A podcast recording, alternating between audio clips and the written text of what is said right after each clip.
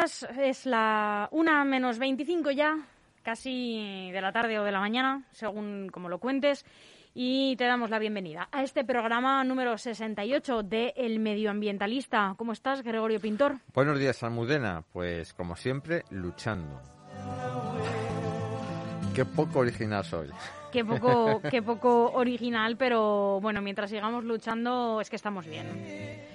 Bueno, como te decimos, estamos ya en este programa 68, estamos a 10 de noviembre y ya sabes que puedes seguir este programa a través eh, de nuestra web lgnradio.com, que nos puedes escribir por WhatsApp al 676-352-760 o enviar tus dudas, tus comentarios, tus sugerencias a elmedioambientalista.gmail.com o también escribirnos por Twitter, arroba Radio LGN. Y ahora Gregorio nos va a contar cuáles son los asuntos a tratar de hoy. Mira, hoy día 10 de noviembre es el Día Mundial de la Ciencia para la Paz y el Desarrollo. Vamos a profundizar un poquito eh, en esta curiosa conmemoración.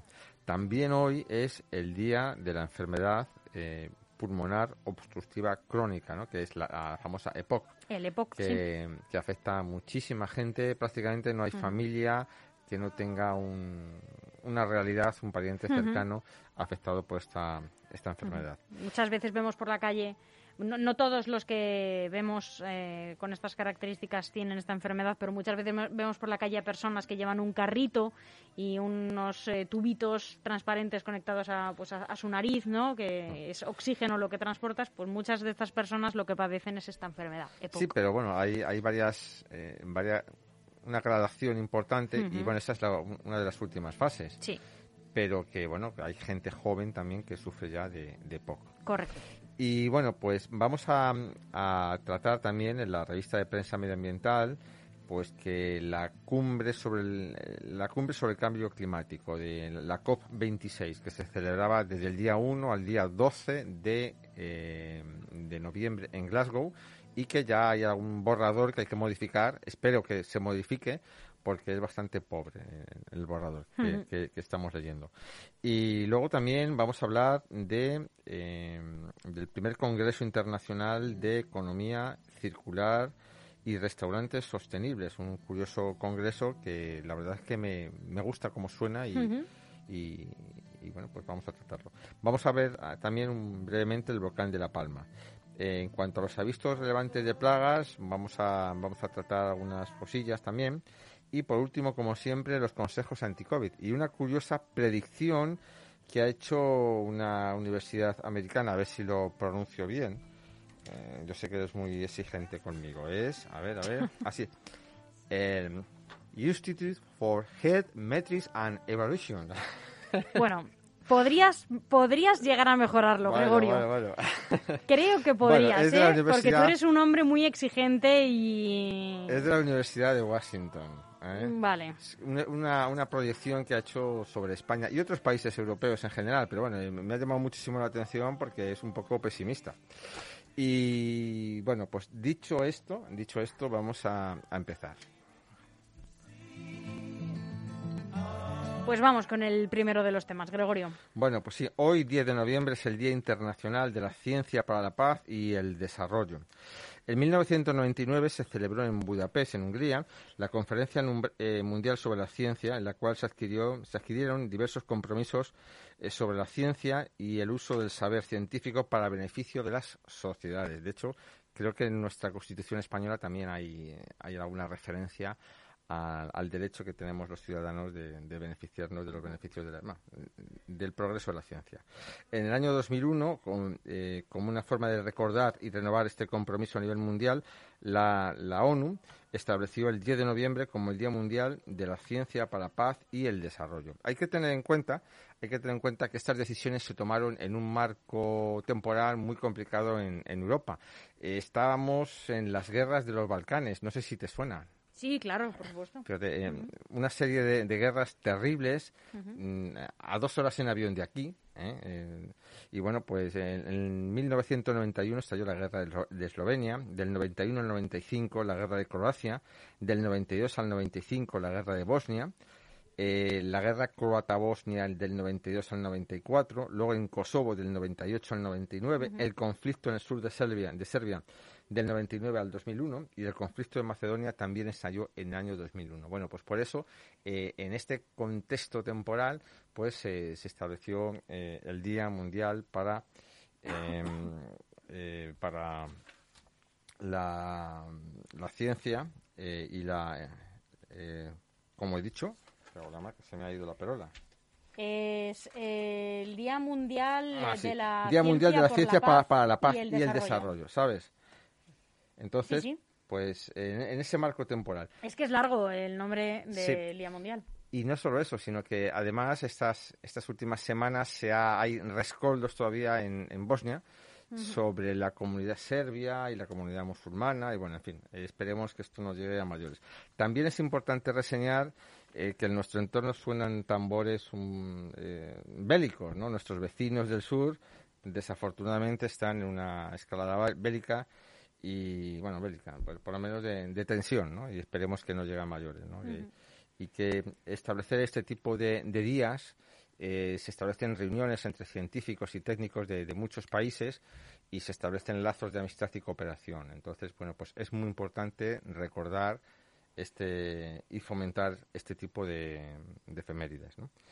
Y, y, dicho esto, y dicho esto, si te parece, vamos a vamos a pasar al segundo punto, que es eh, que hoy es el Día Mundial de la, la, EPOC, ¿no? la enfermedad pulmonar obstructiva crónica. Lo, lo proclamó la ONU.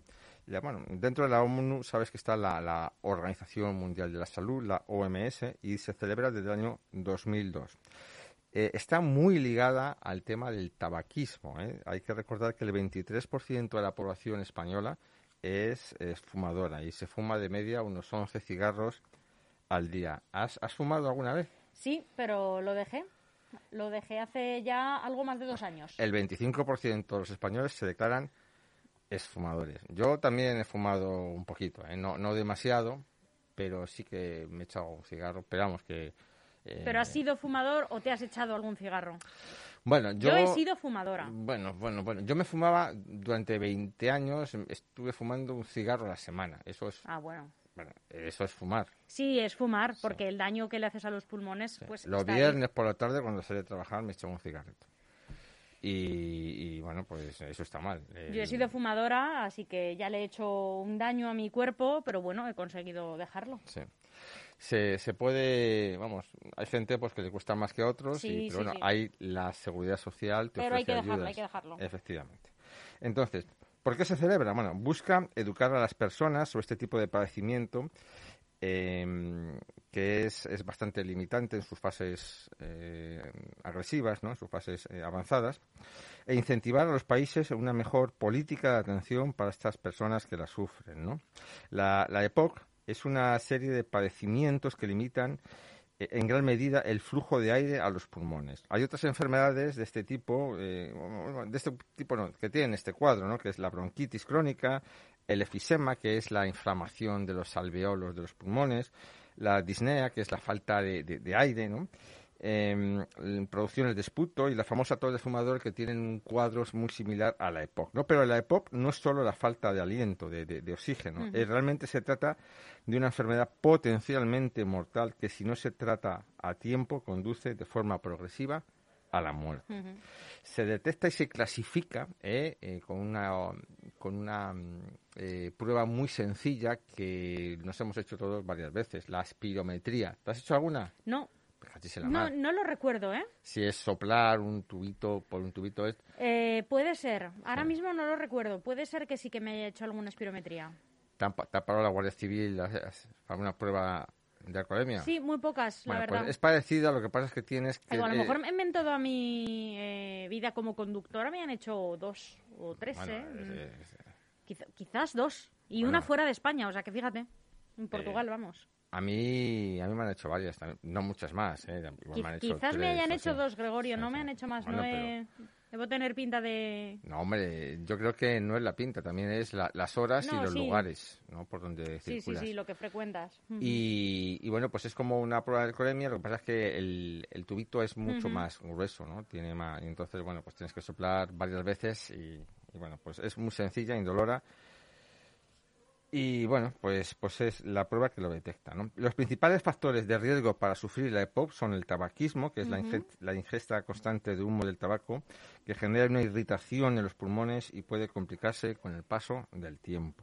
La contaminación del aire en locales cerrados. Afortunadamente ya no se fuma dentro de, los locales. ¿no? Entonces, también si se trabaja en un sitio donde se hace eh, uso de estufas o calderas de biomasa, los famosos pellet o pellet eh, de ahora, pues también pueden provocar este tipo de, enfermedad. ¿no? si no se toman las medidas sanitarias adecuadas, el humo puede terminar generando, pues como he dicho, esta, esta enfermedad. También la contaminación del aire exterior en ciudades muy, muy contaminadas, el, humo constante del tráfico puede desarrollar la EPOC a las personas que son más sensibles. O empeorarla, que también es importante esto a tener en cuenta para descontaminar un poco las ciudades. Pues que también hay, hay, que tener en cuenta las personas que padecen esta enfermedad y velar por, por ellas. sobre todo en las horas centrales del día, pues eh, es cuando aumenta. Ahora, ahora eh, miramos a los que vivimos en la periferia de Madrid, mm, vemos cómo se está formando día a día la famosa boina negra que, aterra. Mm, sobre Madrid, digo, eh, pero mm, los que desde Leganés se ve sobre Madrid, pero los que viven en Fuenlabrada o, o, en Getafe también la ven sobre Leganés. La ven sobre Leganés también, o sea que también, aunque no la veamos, también la tenemos nosotros encima. Entonces, otro factor que también la puede, mm, otro factor de riesgo es trabajar con polvos y los productos químicos. El, trabajo regular con sustancias tóxicas o alergénicas puede desarrollar este tipo de alteración respiratoria. Una pregunta, Gregorio, eh, que además a lo mejor tú sabes de estas cosas. Justamente estoy viendo una serie en la que, eh, bueno, eh, trata de una madre y una hija em, y eh, bueno, se encuentran viviendo en unas condiciones eh, bastante precarias en, una, en un apartamento eh, con unas condiciones de humedad terribles, ¿no? se está creando mucha humedad, mucho moho en las paredes. Las personas que viven en estas circunstancias o en infraviviendas o en pisos que tienen problemas de de humedad, de goteras, eh, de hongos en las paredes, ¿pueden llegar a padecer también esta enfermedad? Seguramente. Pues mira, eh, eso es una reacción, eh, lo que provoca, digamos, la irritación y la tos son las esporas de hongos que hay en, el ambiente. Por eso están, no sé si EPOC, mm. exactamente pueden sufrir, pero problemas respiratorios mm, sí que los pueden sufrir por las esporas. Ah, ya sé qué serie es. Me parece... Ah, ah, igual la estás viendo. Bueno, la vi, la de Andy McDowell. Sí. Esa, sí, ah, claro, claro. Y su hija, pues, ¿sabes que su hija en la, en la, vida real? Sí, sí, me he enterado esta misma semana. Yo también, porque la vi porque, qué chica más guapa. Y bueno, pues trasteando el internet, pues descubrí que era la No sé cómo se llama. Se llama La Asistenta, la serie. La Asistenta, sí, sí, sí. Bueno, pues sí, efectivamente. Las esporas de los hongos que están en las que nosotros los vemos en las paredes, pues son las que desencadenan esos problemas respiratorios. ¿eh? Por eso hay que ventilar muchísimo, sobre todo en las horas centrales del día, para eh, secar eh, el ambiente. Pero bueno, mm, si luego por la noche mm, la humedad relativa eh, del aire baja porque bajan, o sea, perdón, sube porque bajan las temperaturas, recuerda que el aire es una especie de esponja, ¿no? Entonces, a más temperatura, em, el aire puede absorber más agua. Entonces, a menos temperatura, em, digamos que la capacidad de absorber agua desciende y entonces, pues bueno, la humedad relativa aumenta. ¿Eh? La humedad relativa aumenta. Y entonces, bueno, pues, pues eso. Eh, entonces, paso a las, a las acciones clave, eh, a las acciones clave para en, recomendadas en la OMS para em, disminuir el, factor de riesgo asociado a la EPOC, ¿no?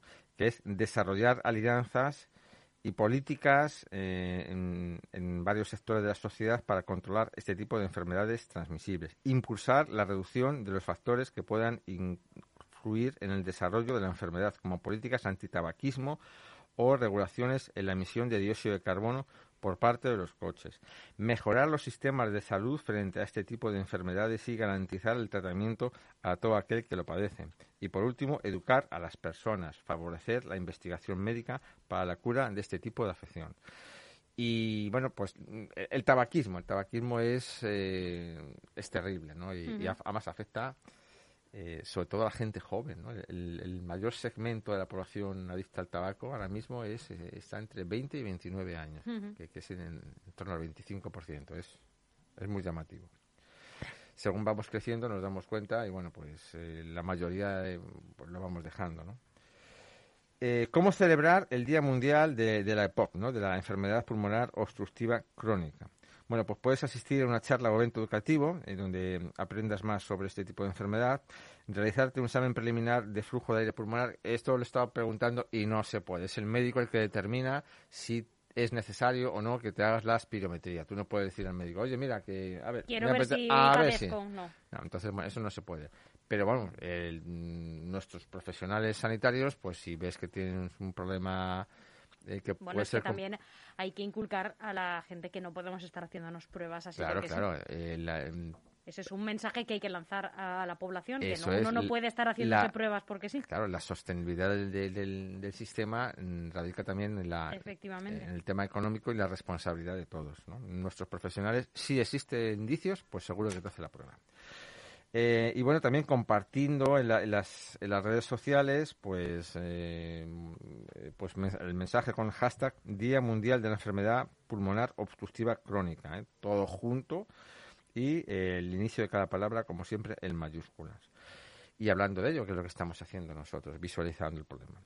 Entonces, si te parece bien, porque el tiempo corre inexorablemente, vamos a pasar mm, a las noticias medioambientales.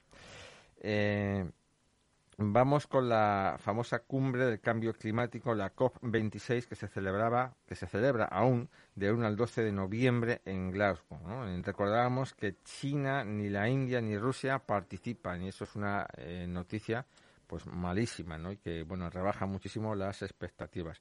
Comenzó muy bien porque bueno hubo un compromiso para reducir las emisiones de metano un 30%, pero bueno como no está China, que es el, que más produce, pues está un poquito la cosa pues pesimista.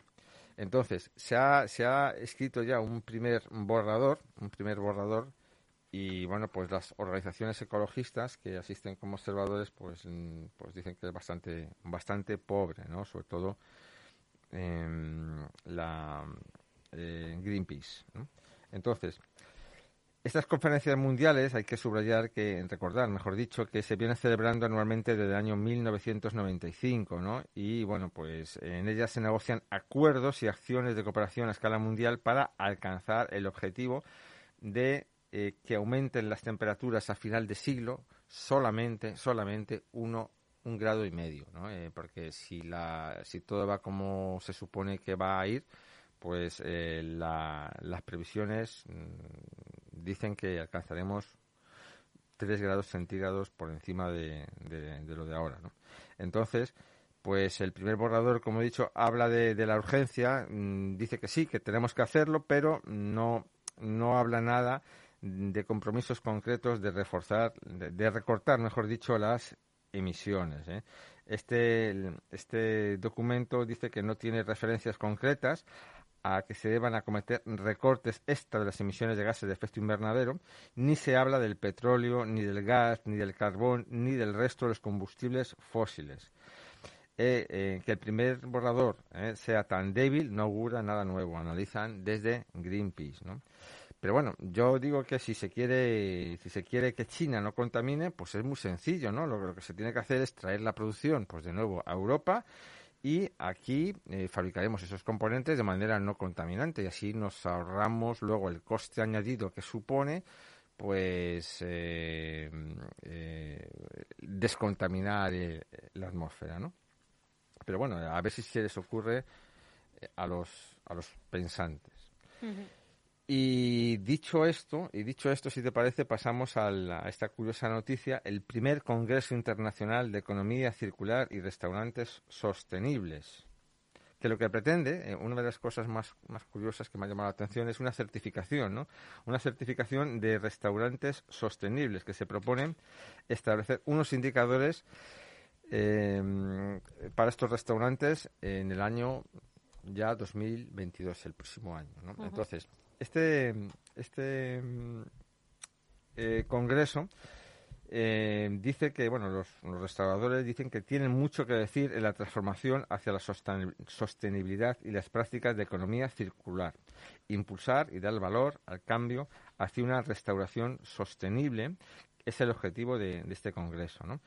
Y tiene un formato híbrido, híbrido ¿no? presencial y online. Se celebra en Barcelona, no lo he dicho, se celebra en Barcelona. Y bueno, pues mayoritariamente Em, son restaurantes, la mayoría son eh, vascos, los restaurantes, sí, en concreto de Guipúzcoa y también hay muchos de, de toda Cataluña.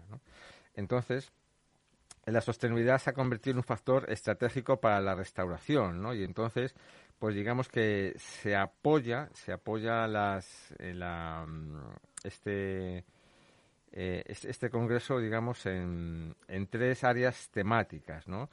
Eh, la agricultura regenerativa, es decir, una de las apuestas surgidas en el mundo gastronómico está en conseguir una huella de carbono neutral en todo lo relacionado con el sistema alimentario. ¿eh? La, agricultura regenerativa eh, tiene como objetivo conseguir suelos sanos y una huella de carbono neutra. Es un concepto importante en los aprovisionamientos de materias primas de los restaurantes que incluye el consumo de productos de temporada, de productos locales y eh, de una reproducción también respetuosa con el medio ambiente, como hemos añadido en muchas ocasiones en nuestro programa. Entonces, otro factor importante es el residuo como recurso, que, ya la propia ley nuestra que, se ha aprobado, pues ya y la Unión Europea pues lo establece, ¿no? que los residuos pues son deben ser recursos. A nivel mundial, un tercio de todos los alimentos eh, se que, salen del campo hasta la mesa se desperdician. Eh, concebir el residuo como un recurso es otro de los pilares de la economía circular y tendrá también su lugar en el Congreso. Entre otras cuestiones, se tratará el, del aprovechamiento al máximo de los alimentos en todos los eslabones de la restauración y reducir la pérdida y el despilfarro alimentario o la revalorización y redistribución del producto, que ya hay APPs pues que se, se dedican a, esto, ¿no? puedes conseguir eh, alimentos pues a un precio muy económico mm, de, restaurantes y de, y de cadenas de comida. Pero ojo, no solo se refiere al residuo como recurso, sino también, perdón, al residuo como recurso, a, los, eliminar el desperdicio de los alimentos, sino también eh, el tema de, los envases, ¿no? de, las cajas, de, los, eh, de los plásticos, etcétera. ¿no? Y luego también el, el otro factor ¿eh? Mm, he, dicho que eran tres, la agricultura regenerativa, el segundo, el residuo como recurso, y el tercero es la ecoconcepción y el ecodiseño de los, de los restaurantes. Es decir, em, no solo los productos tienen que ser compostables y reutilizables, sino también las instalaciones, que tienen que ser con bajo consumo de energía y tienen que formar parte de la filosofía de sostenibilidad de este tipo de establecimientos, de estos restaurantes. Entonces, pues eh, en base a estos tres pilares que he dicho, pues está trabajando en realizar una certificación de restaurantes sostenibles que si todo va bien, pues tendrá dará la luz en el próximo año. Es importante decir que si buscan en Google se puede asistir en, forma de webinar a, este a este congreso ¿eh? y bueno pues que se celebra en y me parece que el mes que viene. Entonces, si te interesa este tema o quieres participar en el evento, encontrarás más información en la web del Congreso. Congreso, primer Congreso de eh, Internacional de Economía Circular y Restaurantes Sostenibles. Oye, que en, Madrid tenemos estupendos restaurantes. ¿Ah? Yo normalmente, eh, bueno, al año pues voy, eh, bueno, no sé, igual voy 30 o 40 veces. Intento ir todos los viernes, pero muchas veces no lo consigo, ¿no? Tienen que cuadrar muchas cosas. Pero, pero bueno, se, come eh, bien y de manera... Yo miro mucho la peseta, ¿eh? O, el euro, que se dice ahora. pero bueno, por un precio, vamos, eh, comer bien, con dinero puedes comer bien en todos los sitios. Ya con, si tienes pocos recursos ya es más difícil. Yo no voy a entrar en este tema porque podría estar horas hablando de, este asunto porque si algo me gusta en esta vida es un restaurante. Entonces, eh, bueno, en Madrid hay una grandísima oferta. Bueno, en toda España, la verdad. La verdad que tenemos una gastronomía maravillosa. Bueno, pasamos al siguiente tema, que se nos acaba el tiempo, Gregorio, y tenemos eh, otro programa. Sí, bueno, el, volcán de La Palma. Solo, empezamos a hablar de este, de este asunto porque, bueno, porque es muy llamativo ver cómo la naturaleza se destruye a sí misma en un, en un, hecho de este tipo, ¿no? Pero bueno, llevamos ya 52 días de actividad y, y, no cesa, ¿no? Aunque da muestras ya de ralentización. Hay 995 hectáreas, digamos, arrasadas por la lava frente a las 967 de la semana pasada, es decir, esta semana ha aumentado un 28 hectáreas la, eh, la superficie arrasada por la lava. O sea, son 995, son aproximadamente 10 kilómetros cuadrados. Recordamos que La Palma tiene 700 kilómetros cuadrados, o sea que, que algo más del 1,5%. Eh, eh, alrededor del 1,5% de la, de la superficie está ocupada por la lava, ¿no? Eh, hay pequeñas discrepancias en la interpretación, eh, han aparecido esta semana. ¿Por qué? Porque, bueno, pues que ya hay, hay, hay lugares donde he leído, he leído, me, suena asombroso, que hay una capa en, algunas zonas de hasta 20 metros de espesor. Me parece muchísimo, pero bueno, es, es, lo que he leído. Y una cosa que me ha llamado muchísimo la atención es que eh, se han detectado eh, importantes, eh, se han detectado en la cadena de, en la caldera de Taburiente, que es el cráter central, ese grandísimo que hay de 6 kilómetros de diámetro en La Palma, una, en la zona de Dos Aguas, una especie de burbujeo, ¿no? un burbujeo que básicamente se produce porque se está desgasificando eh, una, y una, una, parte del manto terrestre eh, y que bueno pues que eh, esta desgasificación viene desde 600 kilómetros de profundidad que normalmente cuando estábamos hablando de, desde Australia vamos prácticamente no, hombre, no, la, la Tierra tiene 3.500 kilómetros de radio. 3.565, mm, quiero recordar. Era, era una exageración, por supuesto.